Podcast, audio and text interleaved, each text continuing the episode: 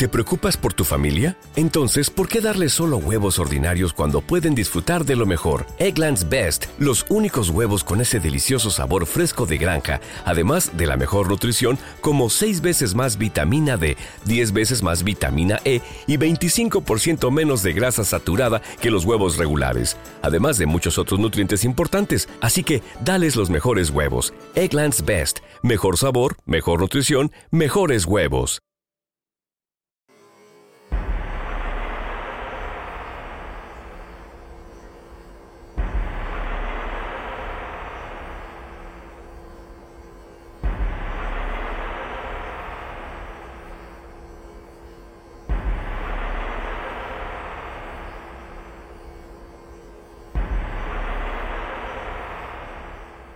Te cuento esto sabiendo que no te lo vas a creer. No importa, de verdad. Mi único objetivo es que cuando te veas en la situación que te voy a contar, recuerdes esto y mientras piensas, eh, aquel pirado tenía razón, sepas cómo actuar para salvarte. Dicho esto, ¿conoces el Burning Man? Es un festival anual en pleno desierto de Nevada, donde la gente va básicamente a ser rara y a drogarse. Y al final queman una figura de madera de un hombre y por eso se llama así. Aunque no es exactamente donde comienza y la historia no trata de esto, voy a empezar ahí, en 2005, la única vez que asistí al Burning Man.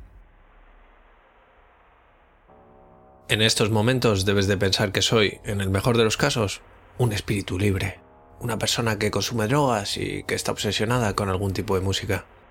Para nada. Todo fue idea de mi jefe, alentado por Félix y el resto de mis compañeros. Ese fue el único motivo para que una persona como yo visitara el Burning Man. He tenido la mala suerte de acabar trabajando en publicidad. Mala suerte porque es un sector que rebosa de gente... guay. El tipo de gente que va al Burning Man.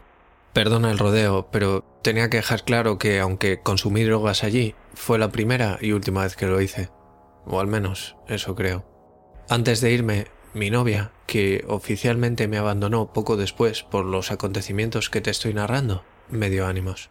O lo intentó. Me dijo que muchos matarían por un viaje pagado al Burning Man, y añadió que el desierto de Nevada era un lugar fantástico para avistar ovnis. Esto último me lo dijo porque ella era lo que podríamos llamar una friki del misterio. Yo, sencillamente, no podía concebir un escenario peor para mí. Estar atrapado en el desierto con mis compañeros de trabajo, y entre ellos el imbécil de Félix, Félix era ese tipo de capullo que siempre está dispuesto a dejarte en ridículo delante de todo el mundo. Así que mi objetivo era que todo acabara cuanto antes para poder volver a la normalidad. Pero esto no fue posible.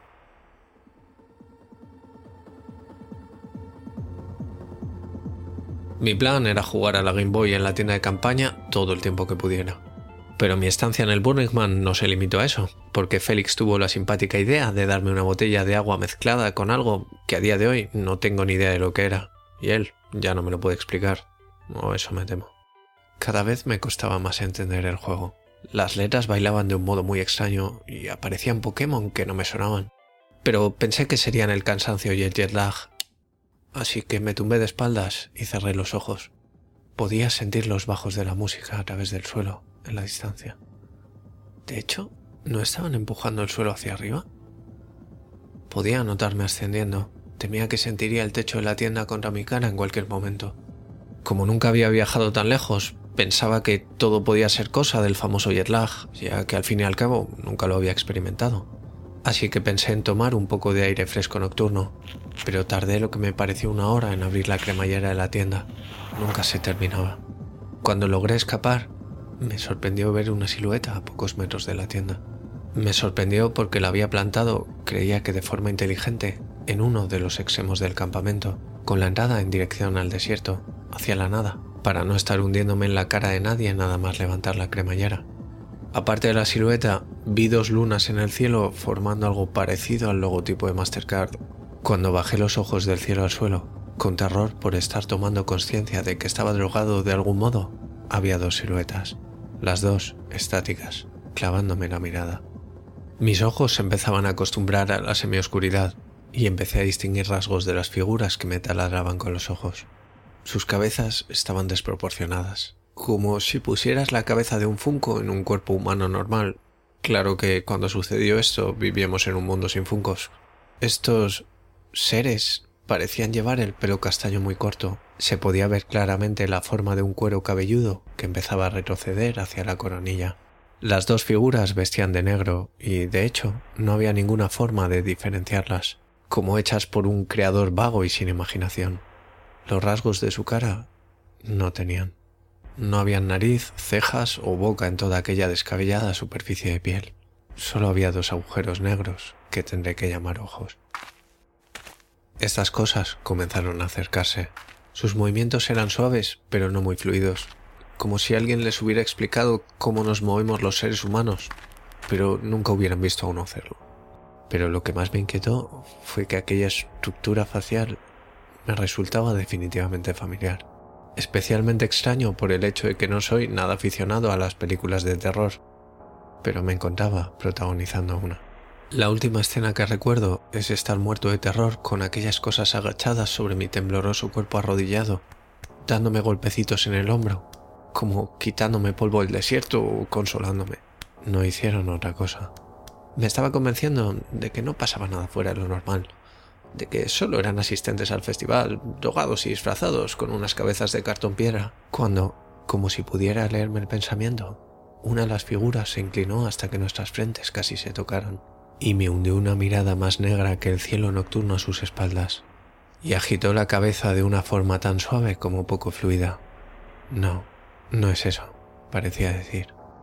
A pesar de mis lloriqueos, no emitieron ningún sonido. Lo siguiente que recuerdo es despertar en la tienda inundada de luz.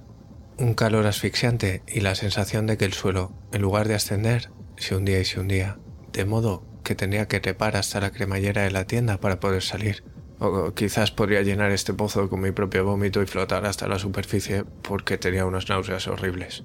Sintiéndome muy débil, forcejé con la cremallera de la tienda. Pude arrastrarme unos pasos hasta el desierto, donde me acuclillé esperando vomitar. Mientras recordé aquellas figuras. A pesar de que cuando me cuando se acercaron a mí no me encontraba ni a dos pasos de mi tienda, no recordaba haber vuelto a entrar. Esperando la arcada, trataba de reconstruir hechos de forma frenética. Félix me había dado una botella de agua drogada, esto era casi un hecho.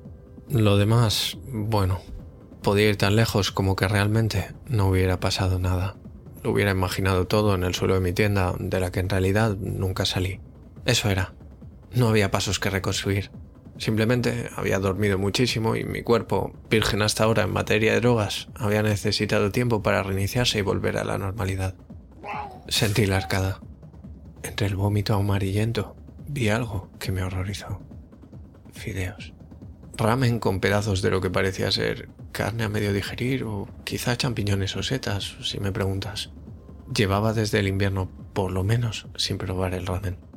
Sentí terror y cuando escuché a algunos de mis compañeros por la zona de tiendas, tomé la decisión de no volver a separarme de ellos y salí de allí para no tener que responder preguntas sobre el vómito. Por una vez sería reconfortante unirme a ellos, aunque no sabía cómo encararme con Félix. Toda esta mierda era culpa suya. Sé que si hubiera intentado echarle en cara su actitud, todo el mundo iría algo así como que me relajara, que habíamos venido aquí a divertirnos. Si es que no me lo decía él mismo. Pero Félix no estaba. De hecho, pese a que todos pensaban que estaría con alguna tipieja en su tienda, Félix no apareció en los siguientes días, así que tuvimos que denunciar su desaparición. Todo tenía un aire pesadillesco. Estos hechos tuvieron lugar en 2005. Apenas había algo en el mercado a lo que pudiéramos llamar smartphone, y era mucho más complicado comunicarse estando en el desierto.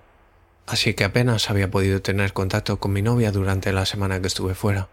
Me encontraba traumatizado por la súbita desaparición de Félix, pese a que lo detestara. La policía nos interrogó a todos. Alguien dijo que había visto a Félix dirigirse hacia la zona de tiendas acompañado de dos tipos muy raros. Pero, ¿quién no es raro en el Burning Man? Además, no quedaba claro si alguien había visto a Félix más tarde de eso. La persona que sostenía ese testimonio fue incapaz de determinar a qué hora creyó haberlo visto. En cualquier caso, respondí las preguntas de la policía preocupándome de no dejar claro que odiaba al tipo en cuestión. No vi ningún motivo para contarles mi primera experiencia con las drogas. Volvimos a casa. Deseaba un recibimiento cálido, pero no fue así. Mi novia no era celosa y yo hubiera sido incapaz, aunque quisiera, de acercarme a las chicas de mi trabajo o a casi cualquier hembra humana, dicho sea todo. No entendía por qué podía estar enfadada. Hasta que me enseñó el vídeo. Como decía, mi novia era una friki del misterio y se pasaba el día navegando por la internet de aquel entonces buscando cosas raras. YouTube no era el imperio de superproducciones y formatos que conocemos a día de hoy. El contenido era muchísimo más desnortado. Animaciones en flash inexplicables, muchísimos vídeos caseros y en consecuencia muchísima gente rara. Pero esto era demasiado. Supongo que conocerás el vídeo en cuestión, pero lo voy a escribir porque es eliminado a menudo. Un individuo que tiene los ojos cubiertos con una banda negra como cuando quieren ocultar la identidad de alguien en la tele, está sentado a una mesa y al menos de cintura para arriba no está vestido. Solo lleva una especie de babero. La mesa cubre la parte inferior del plano. La habitación es tan aséptica que resulta angustiante. De hecho, es probable que hayas conocido el vídeo con uno de sus nombres más populares, Blank Room Soup. El individuo protagonista, efectivamente, trata de comer sopa de un cuenco que tiene delante con una cuchara de madera desproporcionada, seguramente más pensada para cocinar que para comer. Mientras ríe o llora, no queda muy claro. La banda negra que le cubre los ojos no ayuda a discernirlo. Y aquí es donde entran nuestros añorados amigos del desierto de Nevada. Mientras mi novia reproducía este vídeo, comencé a temblar incontrolablemente. Sentí el vómito subir de nuevo por mi garganta, pero mantuve la mirada fija. Sus rasgos eran los que había podido adivinar en la oscuridad, aunque ahora me parecía más que evidente que aquellas personas se cubrían con máscaras, pero sus movimientos aquello costaba más darle una explicación. Cómo se acercaban al tipo que, soltando graznidos, comía sopa y simplemente le daban golpecitos en los hombros y la espalda, como mostrándole apoyo, animándole a terminar esa sopa amarillenta. No sé qué versión del vídeo has visto, pero la última vez que miré Blank Room Soup, el protagonista era un hombre asiático. Pero la primera vez que lo vi, el protagonista era yo. Mi novia me preguntó qué había estado haciendo en el Burning Man. Yo solo quería jugar a Pokémon. No pareció ser una respuesta satisfactoria. Aquella noche de insomnio, en la cama, con ella castigándome con su silencio y dándome la espalda, tuve un flashazo.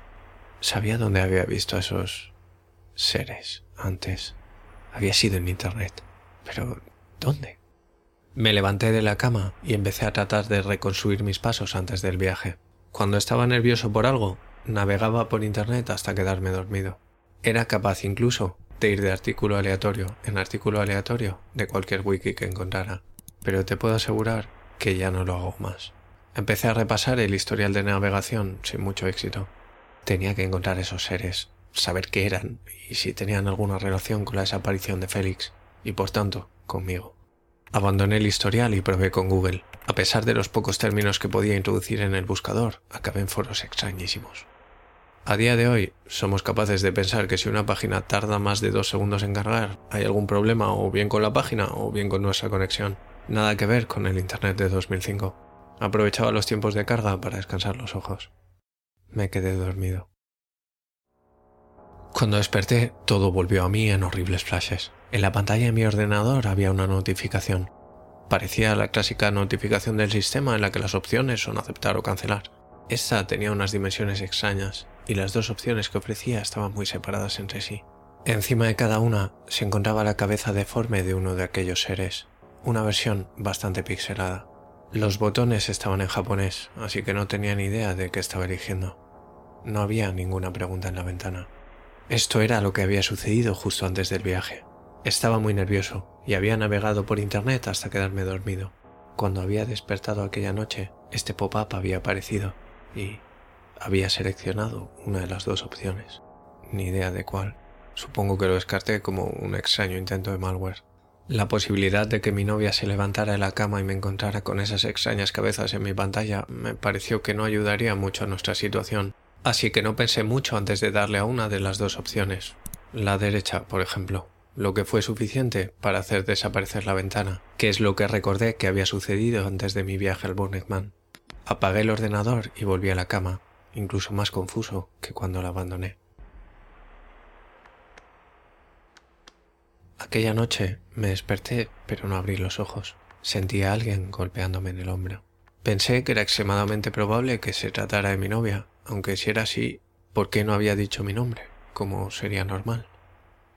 La frecuencia de los toques en mi hombro disminuyó hasta que volví a quedarme dormido. Así que si vas a sacar algo de esta historia, que sea esto, no te quedes dormido enfrente de una ventana de explorador abierta, pero si lo haces, pulsa la opción izquierda. Cuando ya de día desperté, ella no estaba. La casa estaba vacía, y no había rastro de ella ni de sus pertenencias. Era como si no hubiera existido jamás, y así ha sido desde entonces. Pero en aquel momento supuse que todo lo que había pasado era más que suficientemente siniestro como para que ella se hubiera preguntado seriamente con quién estaba compartiendo el lecho y hubiera decidido marcharse. Me encontraba fatal de nuevo. Tenía unas náuseas horribles. Fui al baño y vomité. Contemplé mi obra ramen amarillento de nuevo, y esta vez tomé un pedazo entre mis dedos y pude ver con claridad que sí, que había pedazos de carne entre las hebras de fideos a medio digerir. No, no había comido ramen desde mi vuelta al Burning. A lo siniestro del hecho hay que añadir que soy vegetariano.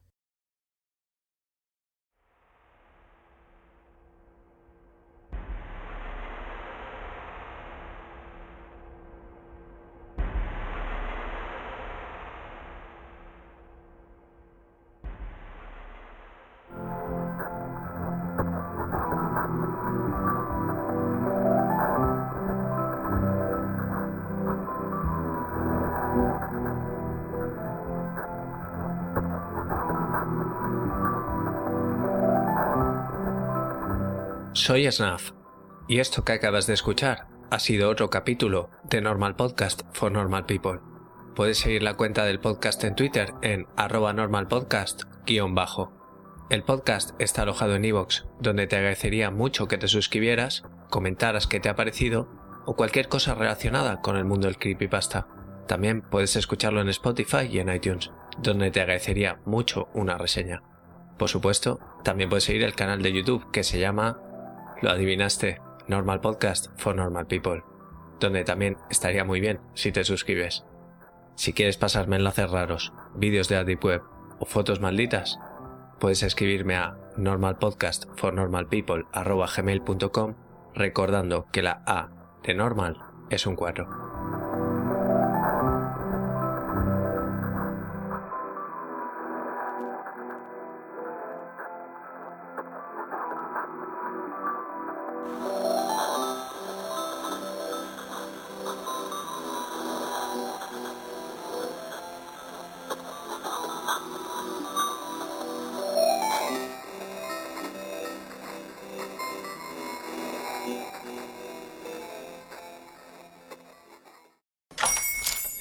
Hola, buenos días, mi pana.